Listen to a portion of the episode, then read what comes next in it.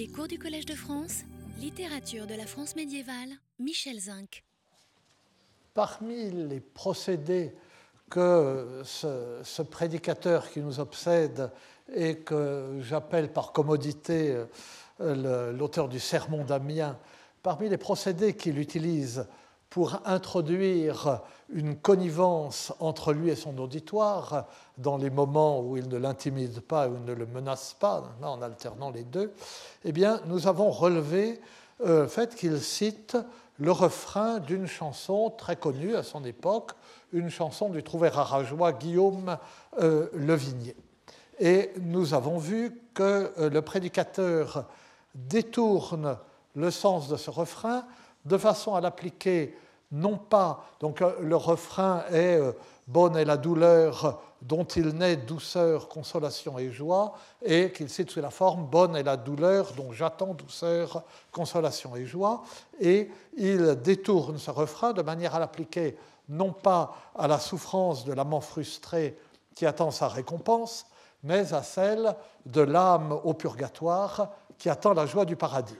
Et nous avons vu que c'est pour cela à mon avis, qu'il introduit cette légère modification, non pas bonne est la douleur dont il naît douceur, mais bonne est la douleur dont j'attends douceur, euh, parce que euh, la douceur du paradis ne naît pas de la souffrance du purgatoire, sinon ceux qui vont tout droit au paradis euh, ne l'éprouveraient pas. En revanche, on attend au purgatoire la douceur du paradis.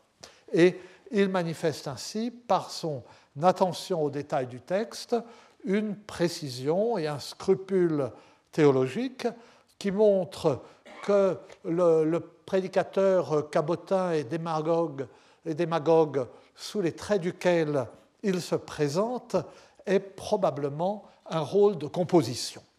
Mais le fait même qu'il cite et qu'il utilise dans son sermon le refrain d'une chanson française, d'une chanson à la mode, d'une chanson à danser, nous a conduit à nous intéresser à d'autres sermons qui ne se contentent pas de citer une chanson euh, en langue vulgaire, mais qui la prennent pour thème du sermon. Donc le thème est, euh, je le rappelle, la citation scripturaire à partir de laquelle le sermon est construit à partir de laquelle il développe son argumentation et son idée à travers le euh, commentaire, l'exégèse qu'il en fait. Donc ces sermons prennent pour thème un rondeau à danser en langue vulgaire et ils en font une exégèse allégorique en détournant cette chanson d'amour vers un sens spirituel. Et à ma connaissance, peut-être il y en a d'autres que j'ignore, mais à ma connaissance, trois sermons prennent pour thème un rondeau à danser, deux sermons latins et un sermon, si on préfère un traité édifiant ou un sermon en vers, un sermon en vers français. La dernière fois, comme euh, je ne sais jamais m'organiser et que je m'arrête toujours au milieu d'un développement, la dernière fois, nous avions lu le premier de ces sermons latins qui prend pour thème une version du plus répandu des rondeaux de danse à son époque, le XIIIe siècle, le rondeau de la belle Aélis, qui raconte toujours la même chose. La belle Aélis se lève le matin et elle fait sa toilette, elle se fait belle euh, pour aller danser. Et je vous remets sous les je vous mets à nouveau sous les yeux le texte euh, de ce sermon. Euh, donc voilà le début, enfin il est sur deux, deux diapositives. on appelle probablement plus ça des diapositives, enfin je ne sais pas. Et euh, voilà. Donc, euh, nous avions lu le premier de ces sermons latins, euh, celui sur la Bella Elis, et nous avons vu qu'après avoir défini les caractéristiques de la danse et les avoir appliquées aux qualités exigées du prédicateur, ce prédicateur s'applique à montrer que chaque vers de ce rondeau, qui décrit donc la toilette matinale de la belle Aélis avant qu'elle aille danser, ce rondeau dont euh, le refrain chasse de la danse ceux qui ne sont pas amoureux, par Dieu traevos-en là qui n'a mis, au nom de Dieu, allez-vous-en, vous qui n'êtes pas amoureux, eh bien, euh, ce, ce, rondeau, il l'applique à la Vierge Marie. Et donc l'intention, je, reprends le, début de mon commentaire, encore une fois, ça se chevauche, je suis mal organisé, enfin, tout ce que vous voulez. Et euh, l'intention du sermon est, dans sa première phrase, De omni verbo otioso redituri, redituri deo rationem in euh, die euh, qui, pardon, euh, nous devrons rendre compte à Dieu de toute parole oiseuse euh, au jour du jugement.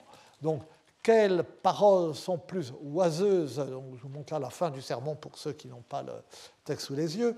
Euh, quelles paroles sont plus oiseuses que celles d'un rodeau de danse Et celui-ci est tellement connu qu'il suffit au prédicateur de nommer la belle Aélis et de le citer pour que chacun comprenne euh, qu'il s'agit de danse. Vous voyez, euh, cum dico bella Elis, scitis quod tripudium, etc. Quand je dis euh, bella Elis, vous savez bien que la danse, la danse à trois temps, tripudium, est comme ceci et comme cela. Quelle occupation plus frivole, dit ensuite le prédicateur, que la danse et cette occupation, nous avions noté qu'il la connaît pourtant très bien, il la définit, il est un des rares textes que nous connaissons à mentionner le rythme et la mesure, contenu à vrai dire justement dans ce terme de tripudium, dans sa trois temps, strepidus pedum, concordance voci, le frappement des pieds en euh, harmonie avec la voix. Et la citation qui vient dans le corps du sermon ce est la bella hélice qui est la flore et l'hélice euh, vient d'une autre version du rondeau de la bella hélice. Donc, ces différentes versions du même rondeau qu'on alternait, qu'on mélangeait, qu'on chantait en dansant, se prestent à l'esprit. Ce qu'il propose, c'est donc quelque chose d'absolument classique, c'est un détournement du texte, une pieuse récupération du rondeau à danser. C'est une opération bien très fréquente, bien connue, sous la forme euh, de la transformation d'une chanson profane en chanson pieuse par la substitution d'un texte religieux au texte d'origine. Ça s'est fait bien au-delà du Moyen Âge, et c'était une façon de, conjurer des chansons pas convenables en leur superposant euh, un texte euh, pieux. D'ailleurs, l'inverse se pratiquait aussi, comme vous savez. C'est donc un contrafactum. Presque toutes les chansons à la Vierge de cette époque sont faites sur le modèle des chansons d'amour profane dont elles reprennent le style et les expressions. Gauthier de Coincy, par exemple, dont nous avons beaucoup parlé, si certains ici s'en souviennent, euh, à d'autres années, qui euh, mêle à ces euh, miracles de la Vierge, qui sont des récits en, vers des miracles de la Vierge, qui mêlent des chansons ou qui terminent chaque livre par des chansons, Gauthier de Coincy est particulièrement habile à cet exercice. Et on évoque d'ailleurs le lever matinal d'une jeune femme qui s'apprête non pour la danse, mais pour la prière, dans certains textes récupérés de cette façon.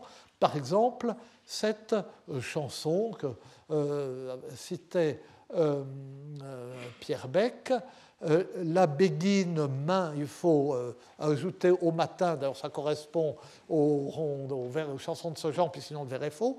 La béguine main s'est levée, de vêture bien parée, au moutier s'en est allé, Jésus va regrettant, Ave Maria, j'aime tant. Regrettant ne veut pas dire vraiment regretter, mais désirer avec force.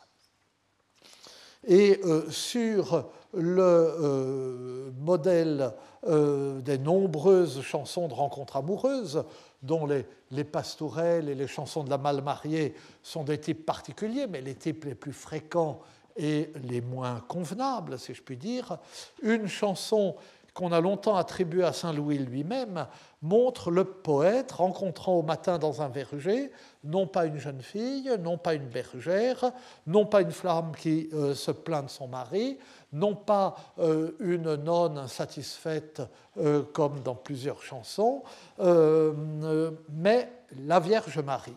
Et cette chanson est bilingue, alternativement un vers en français, un vers en latin, pour bien montrer qu'on est dans le registre sacré. Je suis désolé, cette chanson, je l'ai en tête, je pourrais même euh, la, chanter ou en chanter des bouts, mais il me manque l'incipit et euh, j'étais incapable de la retrouver. Et enfin, euh, je vous garantis qu'elle existe. Ça n'a d'ailleurs aucune importance. Hein, parce que... Mais alors, notre sermon prend, pratique cette récupération mais euh, chez lui, la récupération prend une autre forme. Elle prend celle du commentaire. Ce changement dans le rapport du texte à ce qu'il y a autour du texte que nous avions vu, euh, mutatis mutandis, enfin beaucoup mutata et beaucoup mutanda, euh, lorsque nous avions parlé longtemps et longuement des rasos, des chansons des troubadours. Et euh, j'avais dit à ce moment-là, je vais montrer, si je peux le dire, euh, à ce moment-là que euh, ces rasos qui nous paraît, qui historiquement et biographiquement n'ont pas grand intérêt, ont l'intérêt d'être des commentaires du poème sous la forme d'un récit. Elles nous déconcertent parce que pour nous, le commentaire du poème, c'est une analyse abstraite, c'est une explication de texte. Et là, c'est un récit qu'on invente à partir du poème euh, et euh, qu'il éclaire. Eh bien là, il y a, enfin non pas le même genre, mais un autre type de euh, récupération inhabituelle par rapport à ce qui se pratique ailleurs, celle du commentaire. La méthode de l'exégèse allégorique qui découvre, en s'appuyant sur des citations scripturaires, en enchaînant les citations scripturaires, un sens second derrière le sens littéral, cette méthode permet de trouver un sens édifiant, même au plus célèbre, au plus emblématique euh, des rondeaux à danser, en l'appliquant à la Sainte Vierge. Et le sermon, ce qui est frappant pour nous, c'est que ce sermon, vous l'avez sous les yeux, nous l'avons lu la dernière fois, ce sermon est parfaitement sérieux. Pas de dérision, pas d'effet comique fondé sur la distance entre le poème et son interprétation religieuse. Rien qui se ressemble à ce que seront à la fin du Moyen Âge les sermons joyeux. Parodie ou pastiche de sermons détournés dans un sens inconvenant ou scatologique ou ce que vous voulez. Et ce sermon, notre sermon, là, contient même des prises de position théologiques sur des sujets controversés. Le commentaire de Main sans leva, elle s'est levée de bon matin, c'est, vous en souvenez, vous l'avez sous les yeux, que Marie a été sanctifiée dès le ventre de sa mère. Et cela montre que le prédicateur prend position en faveur de l'Immaculée Conception.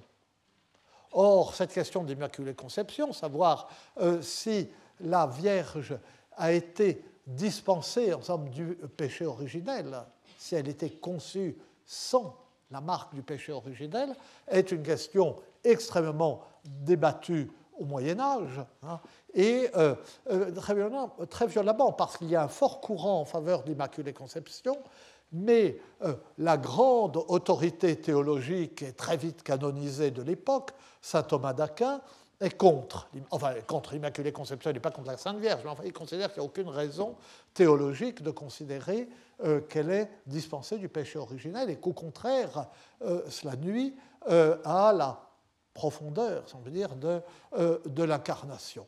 Et le débat a été si vif, d'autant plus que les dominicains euh, qui avaient entre leurs mains l'Inquisition, etc., pesaient d'un poids très lourd ensuite sur l'orthodoxie, le débat a été si vite, si vif qu'il a fallu, euh, vous le savez, attendre le milieu du XIXe siècle pour que euh, on proclame que le pape proclame le dogme de l'Immaculée Conception, et c'est comme ça que la petite Bernadette Soubirou le savait, on ne sait pas comment, et, c'est comme ça qu'on a su que c'était la Sainte Vierge.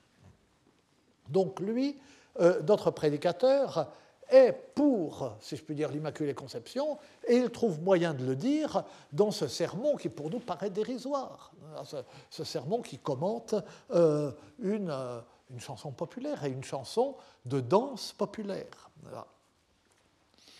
Donc, euh, avec ce sermon, on est plutôt, là encore, mutatis mutandis, et s'agissant au départ d'un rondeau à danser, on est plutôt dans le registre des commentaires du Cantique des Cantiques, hein, euh, qui nourrissent euh, la méditation, la prédication, la littérature spirituelle euh, à partir, à partir. Et pendant tout le Moyen Âge, ce Cantique des Cantiques, poème d'amour, inlassablement interprété comme un poème de l'amour mystique. Et d'ailleurs, vous avez vu que le prédicateur ne cesse de citer le Cantique des Cantiques à l'appui de son développement. Il est donc parfaitement conscient de ce qu'il fait et du parallèle euh, des situations. Il traite le rondeau de la Belle Hélice comme un cantique des cantiques moderne. Mais cela ne l'empêche pas d'être conscient de son audace. Son sermon n'est pas fait pour être mis entre toutes les mains. Il pourrait choquer, il pourrait être mal interprété. D'ailleurs, c'est un sermon en latin.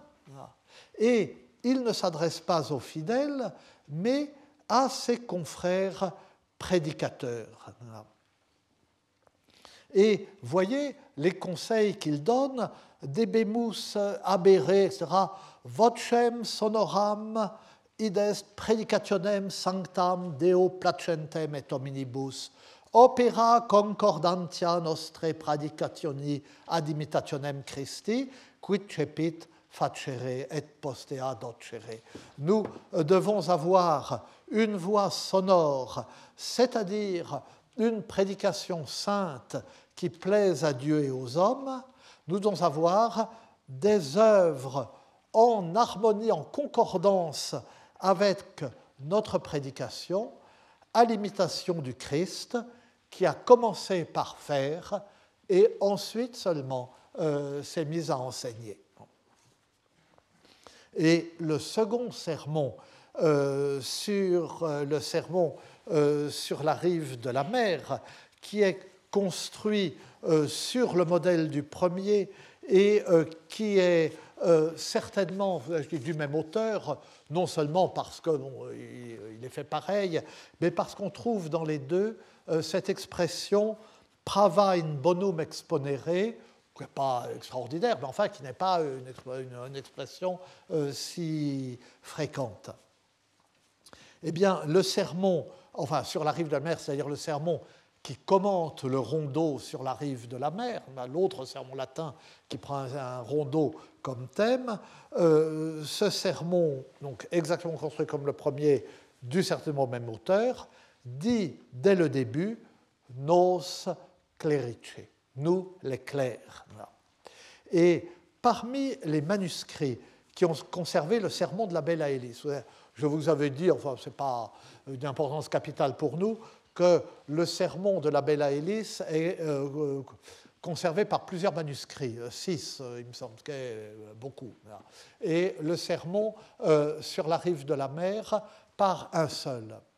Mais le, dans le sermon qui conserve sur la rive de la mer conserve les deux manuscrits, les deux, pardon, le manuscrit qui conserve le sermon sur la rive de la mer contient les deux sermons euh, Bella est sur la rive de la mer, à la suite l'un de l'autre, et à la fin du manuscrit, et ce manuscrit, le manuscrit 97 de la bibliothèque municipale de Poitiers, est un manuscrit de sermon français qui contient l'homilière français de Maurice de Sully, dont nous avons euh, parlé euh, l'année dernière, augmenté de quelques autres sermons françaises anonymes. Donc, mais euh, attribué aussi à Maurice de Sully. Enfin donc, c'est l'homilière de Maurice de Sully, l'homilière français, des sermons français au peuple, des recueils qui servent à cette époque de dormis et courés, de sermons modèles pour les,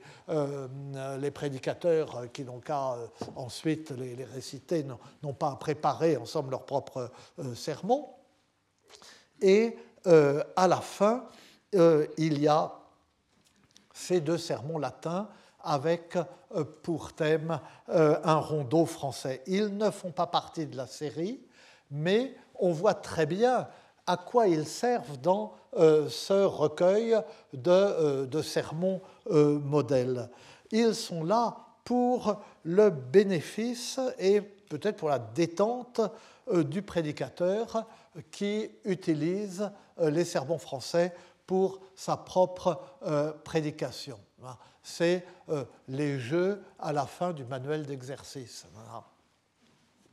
Et ce sermon euh, comme le sermon sur la rive de la mer, sont des jeux de clair. C'est comme ça que je les avais rappelés autrefois. Ce n'est pas par hasard que ces sermons sur des rondeaux français sont en latin. Ce sont des exercices de virtuosité où l'auteur, par lesquels l'auteur veut montrer qu'il maîtrise assez bien la technique du sermon pour pouvoir prendre pour thème n'importe quel texte, aussi profane soit-il, et en tirer un sens spirituel et moral par des rapprochements avec des citations d'écriture ou par des jeux étymologiques sur le français comme euh, sur le latin. C'est euh, un exercice de virtuosité. Euh, je suis un si bon étudiant, j'ai si bien appris euh, ces méthodes scolastiques, ces méthodes universitaires, ces méthodes de l'exégèse, que je suis capable de vous faire un sermon sur la Sainte Vierge à partir de n'importe quoi. Même le rondeau de la Belle Mais, donc ce sont, ce sont des jeux. Mais ces jeux de clair sont, si je puis dire, des jeux sérieux. Il n'y a aucune trace de provocation dans l'irrévérence. Il n'y a aucune trace de dérision. Vous l'avez vu, nous l'avons vu en lisant euh, euh, ce sermon. Et c'est cela, finalement, qui nous déroute dans euh, ces sermons. ce seraient des sermons qui se moque. Euh, ce serait euh, un sermon de Charlie Hebdo, euh, ça nous serait familier. Ce serait un sermon sérieux, ça nous serait familier. Mais là, c'est un jeu, mais un jeu sérieux. Et c'est une attitude si éloignée de nos habitudes que nous avons du mal à la saisir et à la définir. D'une façon générale, c'est une banalité, rien n'est plus difficile à comprendre dans une civilisation ou dans une époque éloignée des nôtres que tout ce qui touche au rire, de tout ce qui est prise de distance, humour, rire, euh, second degré. C'est toujours difficile euh, à comprendre parce que c'est quelque chose qui euh, suppose la connivence quelque chose qu'on fait entre soi. De, même à l'intérieur, dans, la même civilisation, dans le même lieu, il y a dans un petit cercle étroit euh, des plaisanteries qui font rire aux larmes et qui laissent euh, le reste du monde totalement indifférent. Alors, à, à 8 ou 9 siècles de différence, ou à l'autre bout du monde, euh, pensez donc. D'ailleurs, on en voit les conséquences tous les jours. Pour notre époque, et dans la civilisation occidentale, aujourd'hui, en 2016, l'obéissance et le respect sont des faiblesses et non pas des vertus. L'irrévérence est salutaire et libératrice. Et de plus, pour être libératrice, elle doit être destructrice de ce à quoi elle s'en prend.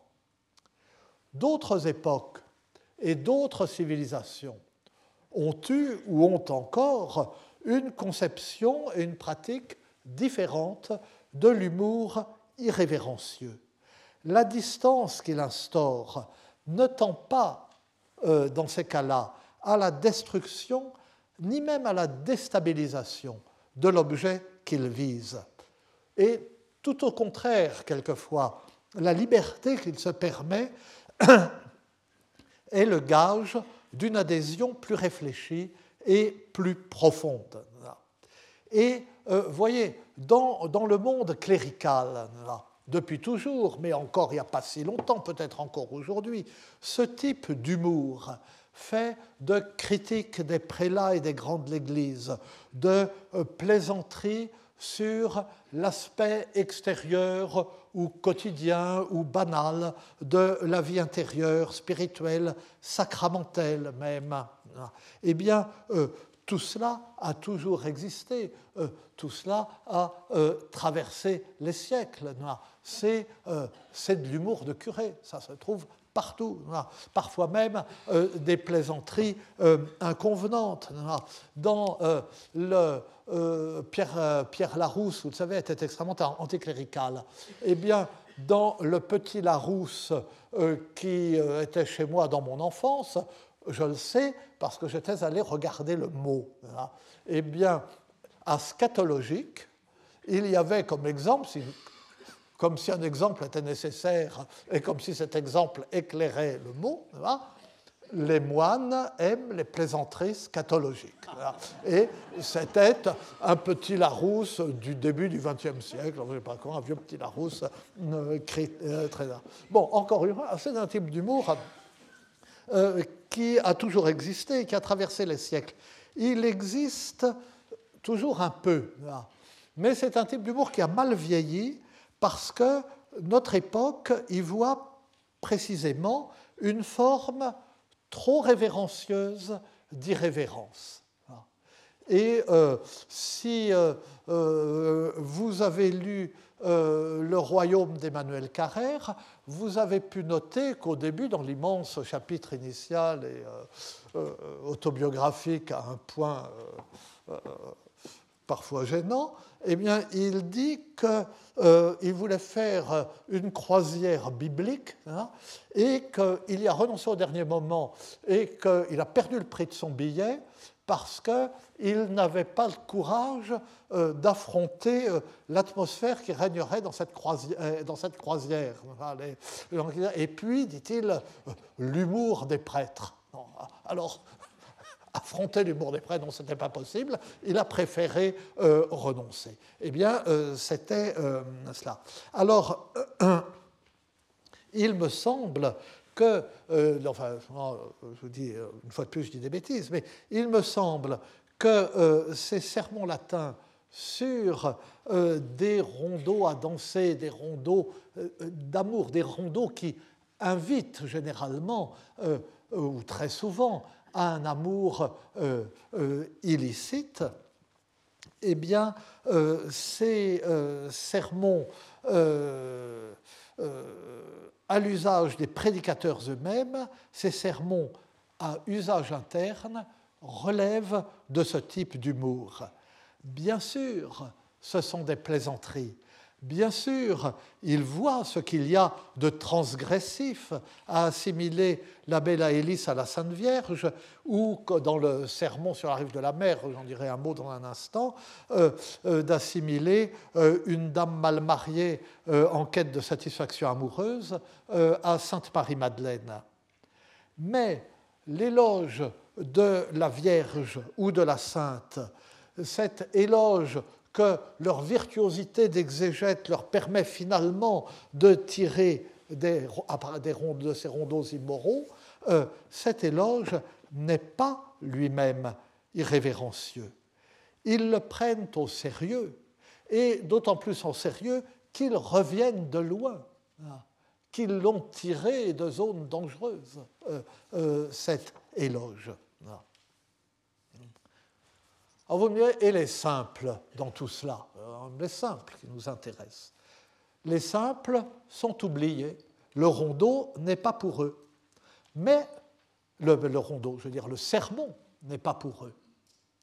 Les simples sont oubliés, le sermon n'est pas pour eux.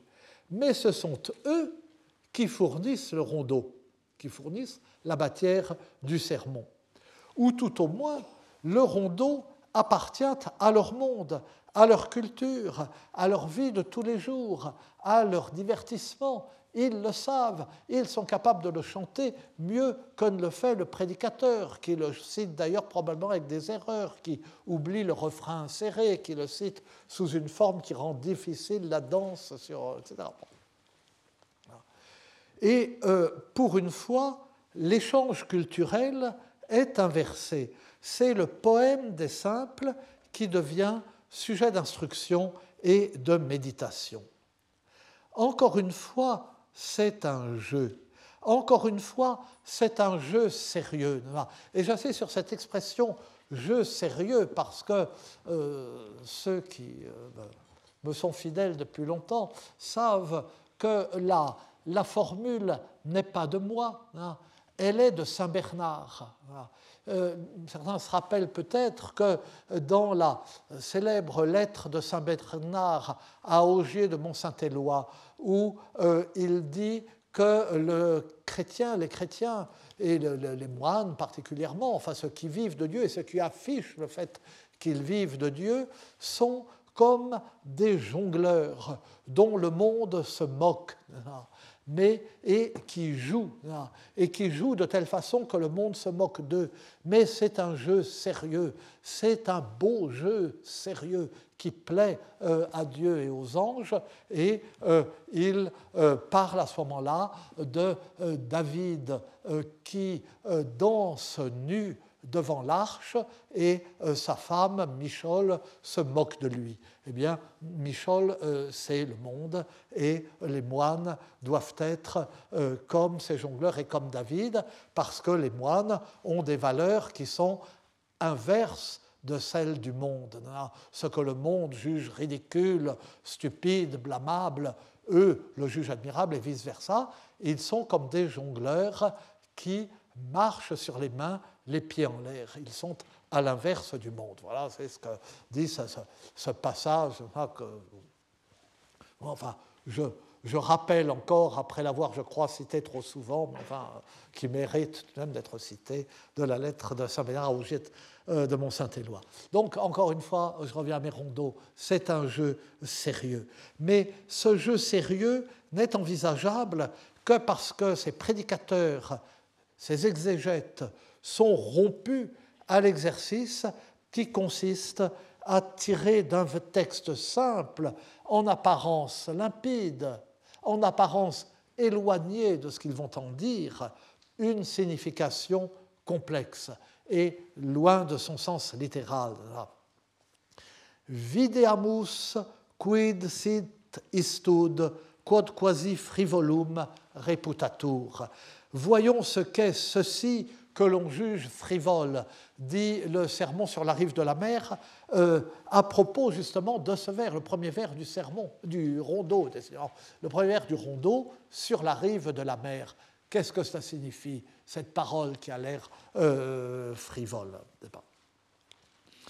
Exercice intellectuel, mais aussi conviction d'une religion qui enseigne que la sagesse est cachée en ce que l'on croit simple et que euh, la sagesse est cachée dans les mots les plus simples.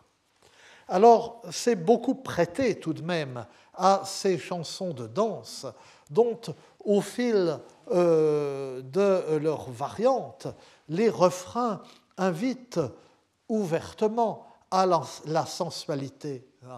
Par ici euh, par ici passe le brun, le beau Robin, par ici passe Robin Liamorou, encore en elle, l'herbage plus doux. Ces refrains qui invite si souvent à l'adultère. Non pas mince, bien, le val a bien fait à bon, ce paraît plus belle ce vêtit. Dormez, jaloux, je vous en prie, pour caroler en mai. Dormez, jaloux, je vous en prie, et je m'envoiserai et je m'amuserai. Euh, ou euh, le, euh, celui que j'avais cité là, dans mes petites émissions Souffrez, Marie, et si ne vous ennuie, demain, marée, et mes amis à nuit. Prenez votre mal en patience, mon, mon, mari, et vous m'aurez demain, et mon ami cette nuit. Je vous défends d'en dire un seul mot. Prenez votre mal en patience, mon mari, et sans bouger. la nuit est courte, au matin vous m'aurez, quand mon ami aura pris son plaisir. Prenez votre mal en patience, mon mari, euh, vous, euh, vous, mon mari, vous m'aurez demain et mon ami cette nuit. Eh bien, euh, voilà le genre de littérature. Voilà ce qui venait à l'esprit de quiconque entendait ces rondeaux. Tous les autres se pressaient. Nous savons que tous les autres se pressaient parce que euh, dans les, les, romans comme dans la Guillaume de Dole, ou euh, qui en cite euh, un certain nombre, eh bien on voit qu'on les mélange, qu'on met le, refrain de l'un dans la strophe de l'autre, etc. Ils viennent tous à la fois. On voit qu'ils se pressent à l'esprit. Celui-ci n'était à peine terminé qu'une dame en a commencé un autre, etc. Alors, ce jeu de clercs est admissible entre clercs.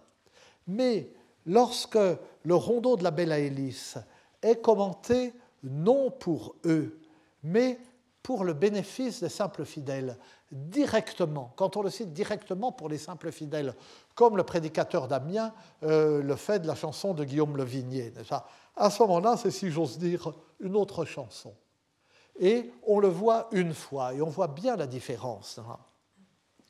Jacques de Vitry, vous savez, l'an dernier, nous avions parlé du prologue des, euh, Sermones Vulgares, euh, euh, Status, de Jacques de Vitry, qu'on commence à pouvoir lire commodément grâce au premier tome paru de l'admirable édition du Père Longère. Eh bien, euh, Jacques de Vitry utilise le sermon de la Bella Hélice dans un exemplum. Vous savez qu'il y a un très grand nombre d'exemplats dans ces sermons et que pendant longtemps, ces sermons n'ont été euh, intéressés que pour les exemplats euh, qu'ils contenaient. Et cet exemplum euh, dit, et Tony Hunt ne manque pas de le citer dans son bel article où il édite les deux sermons, ces deux sermons euh, à thème de rondeau, là, euh, Bella Ellis est sur la rive de la mer, que euh, moi j'avais étudié longuement autrefois dans ma thèse, mais sans édition, à partir des manuscrits. donc cet exemplum dit ceci, la sœur de Saint Bernard s'est approchée un jour d'un groupe de moines, cum pompa magna et ornatu superfluo avec une pompe magnifique et une toilette superflue. Et les moines, loin d'être admiratifs ou impressionnés, ont jugé qu'elle était ridicule. Et du coup, elle a renoncé à soigner et à embellir son corps pour ne plus s'occuper que de son âme. Elle s'est faite religieuse. Tel est l'exemplum. Et au moment où Jacques de Vitry l'a décrit se présentant devant les moines dans l'éclat de sa toilette, il écrit ceci que euh, je dois avoir. Uius modi autem mulieres, quando ad publicum exire veletiamire debent, magnam dei partem in apparatus suo consumunt. Quand Élise fut levée et quand elle fut lavée, et la messe fut chantée, et diable l'ont emporté. Quod est, quando a Elis delecto surexit, et lota fuit, et in speculo aspexit, et vestita et ornata fuit, iam truces ad processionem tulerant, et misam cantaverant, et demones eam tulerunt, qui comites eius fuerunt. De, alors, je ne sais pas si j'ai oublié un bout euh, en recopiant un bout du rondeau ou si euh, euh, effectivement il ne cite pas tout, il en traduit plus qu'il n'y en a dans le texte. Je suis désolé, j'aurais dit, ça me frappe maintenant. Hein. donc, de la même façon, quand les femmes doivent sortir en public ou simplement marcher dans la rue, elles passent une grande partie de la journée à se préparer. Quand Élise fut levée et quand elle fut lavée, et la messe fut chantée, et diable l'ont emporté, variante pieuse ce qui veut dire, le temps qu'Aélis se lève de son lit, se lave, se contemple dans le miroir, s'habille et se pomponne, on avait déjà fait la procession en portant les reliquaires, on avait déjà chanté la messe, et les diables, ses compagnons, l'ont emporté. Alors, justement, cette, ce bout de phrase ajouté par, euh, euh, par euh, Jacques de Vitry, j'en suis pas très sûr. Bon, c'est pas dans le volume, enfin, c'est pas encore dans l'édition longère. J'avoue que je n'ai pas eu le temps, j'ai fait ça trop tard, je me suis pas reporté au, manuscrit. Et dans la version telle qu'elle est éditée par Tony Hunt, il y a Yam euh, euh, oui, Yam ad processionem euh, tolerant. Et j'avoue que je ne vois pas ce que ça veut dire de porter des sauvages, puis en plus c'est un adjectif, enfin on ne trouve pas substantivé, en procession. Et je propose, mais je le fais à mes risques et périls, et la philologie entière va me tomber dessus et m'écraser de son poids je propose de lire plutôt Troucas. Trouca est un mot attesté par Ducange qui désigne une boîte, quelquefois un ossuaire, et d'ailleurs c'est la même chose, souvent un reliquaire. Et donc qu'il y ait avant la messe une procession avec les reliques, puis la messe, c'est quelque chose de tout à fait naturel. Enfin, euh, je vous dis cela en tremblant. En tout cas, ce qui est sûr, c'est que là, dans la version de la Bella citée euh, par Jacques de Vitry, euh, le poème est modifié pour le rendre édifiant. C'est une variante du rondeau, mais une variante dans laquelle elle ne fait pas sa toilette pour aller danser, et elle ne va pas danser ensuite, mais elle passe tellement de temps à sa toilette, donc c'est une variante misogyne. Hein, les femmes, c'est bien connu, passent toujours un temps infini à leur toilette avant de sortir. Elles passent tellement de temps à sa toilette qu'elle manque la messe et que euh, les diables, ses compagnons, euh, l'emportent. Dans le sermon, le rondeau est conservé, dans le sermon euh, d'Abélaïdis, le rondeau est conservé tel qu'il sert pour la danse, mais le sens en est changé. Dans l'exemplum, c'est le rondeau qui est modifié de façon que la leçon s'applique au vice qu'encourage l'évocation complaisante de la belle à sa toilette. Moins sophistiqué, euh, donc cet exemplum est moins sophistiqué que le sermon. Il est plus explicite, il est plus direct, il est porteur d'une morale simple et concrète et non pas de rapprochements scripturaires recherchés et, il faut bien dire, extraordinairement tirés par les cheveux dans leur virtuosité. C'est donc le sermon, c'est donc l'exemplum et lui seul qui s'adresse au simple. Oui, l'exemplum, l'anecdote qu'on insère dans le sermon pour le rendre vivant, s'adresse au simple, mais pas le sermon. Alors, je ne vais pas, euh, après euh, vous avoir euh, infligé le, sermon de la Bella Hélice, lire le sermon intégralement, le sermon sur la rive de la mer, dont le principe est le même. J'en cite tout de même, j'en cite tout de même des extraits, ou plutôt, enfin, la totalité, c'est-à-dire que je vais d'un bout à l'autre, mais avec de larges coupures. Il est plus long que le sermon de la Bella Hélice, pour qu'on en voit le mouvement et le sens. Je le cite parce que euh, probablement qu'il a été composé ensuite. On compose d'abord un sermon sur la Bella Hélice parce que c'est le rondeau le plus connu, etc. Et euh, tout content de lui, euh, l'auteur a dû récidiver. Et euh, il renchérit, il pousse le jeu encore plus loin, et euh, son sermon est encore plus caricatural dans la science pédante, l'éloquence pompeuse et la piété confite appliquée à un poème dont le refrain encourage à l'adultère. Et tout cela toujours avec un sérieux parfait. Euh, non, c'est. Euh, attendez, mais je ne l'ai pas. Euh, il y a quelque chose qui va. Excusez-moi, hein, il y a quelque chose qui ne va pas dans mes.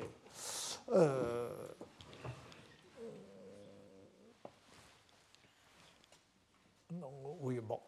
bon. Et je vous, du coup, euh, euh, je vous lis euh, uniquement, d'abord certains d'entre vous, et j'espère tous, l'ont sous les yeux, et je vous lis uniquement la traduction. Donc, je lis tout de même en ancien français le, rondeau. Sur la rive de la mer, Fontenelle y sort d'éclair, la pucelle y veut aller, Violette est trouvée, je douais bien congé d'amé, dame mot mariée. Sur la rive, donc, euh, sur la rive de la mer, une fontaine y sourde d'éclair. La jeune fille veut y aller. Une violette j'ai trouvé, j'ai trouvé une violette, et euh, je vous donne bien la permission d'aimer, dame mal mariée. Cela, c'est, nous verrons, l'interprétation du sermon. On pourrait comprendre, je donne bien la permission d'aimer une dame mal mariée, s'adressant à l'homme qui veut aimer une dame mal mariée. Mais euh, le sermon comprend, euh, enfin, il n'y a pas de ponctuation à l'époque, comme s'il y avait une virgule et comme si c'était une apostrophe. Je donne bien la permission d'aimer, je vous donne bien la permission d'aimer, vous, dame qui êtes mal mariée. Et alors le, euh, le sermon commence ainsi. Puis, encore une fois, avec plein de coupures. Hein. Puisque, comme le philosophe l'atteste, la science est un trésor caché qui n'est pas divulgué, nous, les clercs, à qui il est permis de savoir selon la parole, à vous il est permis de connaître le mystère du royaume de Dieu, aux autres en revanche seulement dans des paraboles, donc c'est euh, Luc 8, euh, 10, nous devons enrichir les Hébreux et spolier les Égyptiens en travaillant à tourner vers le bien euh, ce qui est mauvais, toujours cette euh, expression in bonum euh, exponere. Nous donc, confiants dans la grâce de Dieu, nous souvenons de l'autorité avec laquelle il est dit Ouvre ta bouche et je la remplirai, nous voulons considérer ce qu'est ceci sur la rive de la mer. et puis j'en saute.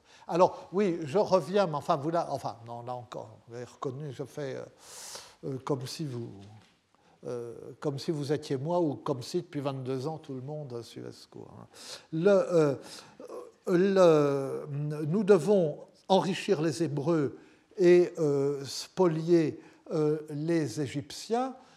C'est euh, une allusion euh, au livre de l'Exode, Exode 12, 35, 36, où au moment de l'Exode, Dieu encourage d'ailleurs les Hébreux qui s'en vont à voler les Égyptiens avant de partir, à leur prendre leurs bijoux, etc. Et ce passage euh, a été utilisé par Saint Augustin pour justifier euh, l'étude de euh, la littérature, de la philosophie, de la science païenne classique. Vous savez qu'à cette époque, euh, la question se pose et est tranchée différemment selon les auteurs chrétiens, de savoir s'il faut rejeter toute la culture païenne ou si il faut la conserver. Et elle a été conservée, enfin heureusement pour nous, c'est comme ça que nous la, connaissons, hein, grâce surtout à Saint Jérôme euh, et à Saint Augustin, presque au même moment. Euh, Saint Jérôme, dans une lettre, prend une autre comparaison euh, qui vient du livre, plus c'est le Nombre ou le Lévitique, où il y a des instructions sur la façon dont il faut traiter une une esclave captive, une prise de guerre, ensemble. Une esclave qui est une prise de guerre. Et euh, le texte dit, euh, l'hébreu qui a une telle captive peut en faire sa femme à condition de euh, lui couper les ongles et de la raser entièrement, les cheveux et le reste. Et à ce moment-là, il peut en faire sa femme. Et le, Saint Jérôme dit, et eh bien de même, en débarrassant euh, les lettres euh, païennes euh, et la science païenne de tout ce qui est inadmissible, en la rasant, hein, nous pouvons l'adopter. Et à peu près au même moment, quelques années plus tard, enfin je ne sais plus dans quel ordre, Saint Augustin, lui, prend ce passage de l'Exode et dit de même que les Hébreux ont été autorisés à spolier euh, les Égyptiens de leurs bijoux, euh, les chrétiens doivent spolier les païens des bijoux euh, de, des lettres antiques et en faire leur profit. Et les lettres antiques deviennent une sorte, sont utilisées comme une sorte d'apprentissage, de, de, gamme, de, de propédeutique pour ensuite l'étude de la, de science de Dieu. Et c'est, ça a donc autorisé Saint Augustin savait de, quoi il parlait, puisque c'était un ancien professeur de lettres. Et il ne voulait pas renoncer à ce qui était si beau. Et euh, c'est ainsi, ainsi que nous connaissons euh, cette littérature, puisque, enfin, euh, comme vous le savez, nous ne connaissons pas, mettons, la littérature latine par les, quelques papyries qui se courent après, mais par des manuscrits, et les manuscrits, et ces manuscrits ont été copiés tout au long du Moyen Âge. L'étape suivante, euh, c'est quand euh, Cassiodore, euh, une fois qu'il il y avait une règle monastique, d'abord la règle du maître, puis la règle de Benoît, donc les moines devaient partager leur temps entre travail manuel, travail intellectuel et prière. Cassiodore a dit que qu'est-ce qu'on peut faire comme travail intellectuel? Eh bien, copier des textes y compris des textes de la littérature euh, païenne antique, est une œuvre intellectuelle euh, euh, profitable. Et c'est comme ça que nous connaissons cette littérature. si vous avez allé à la section latine de l'Institut de recherche et d'histoire des textes, vous voyez qu'on travaille sur des manuscrits du Moyen Âge. mais sur des maîtres du Moyen Âge euh, de euh, textes antiques. Enfin, euh, je, m'égare, mais j'avais longuement parlé de cela autrefois, autrefois à la fin des années 90 dans la, série de cours hein, de et Conversion, Prophète et Prophète, qui a donné le livre Poésie et Conversion. Enfin, pardon, mais enfin, c'est un, un, sujet qui est réellement... enfin, c'est quelque chose qui est extrêmement important qui a changé le visage euh, de notre civilisation. Cette histoire euh, de, euh, des dépouilles des Égyptiens et de la spoliation des Égyptiens. Mais vous voyez, mais enfin, nous allons en rester là pour ne pas nous en, une fois de plus, que je vous lise trop rapidement euh, ce sermon et puis ensuite nous repoussions le commentaire euh, à la semaine suivante. Mais euh, vous voyez dès maintenant comment le prédicateur voit ce rondeau qu'il cite, hein, qu'il commente. Ce rondeau qu'il commente est à ce que doit être le thème d'un sermon, ce que la littérature païenne est euh, au monde du christianisme. C'est autre chose. C'est quelque chose qu'on devrait en fait repousser.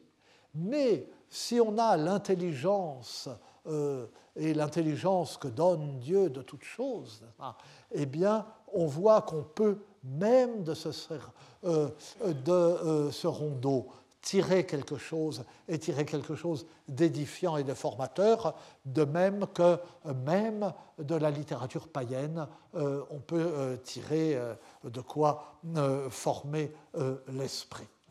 Mais nous nous formerons l'esprit sur ce point la semaine prochaine en lisant la suite, enfin au moins ce que nous en lirons du rondeau sur la rive de la mer. Et je vous remercie. Retrouvez tous les contenus du Collège de France sur www.colège-2-france.fr.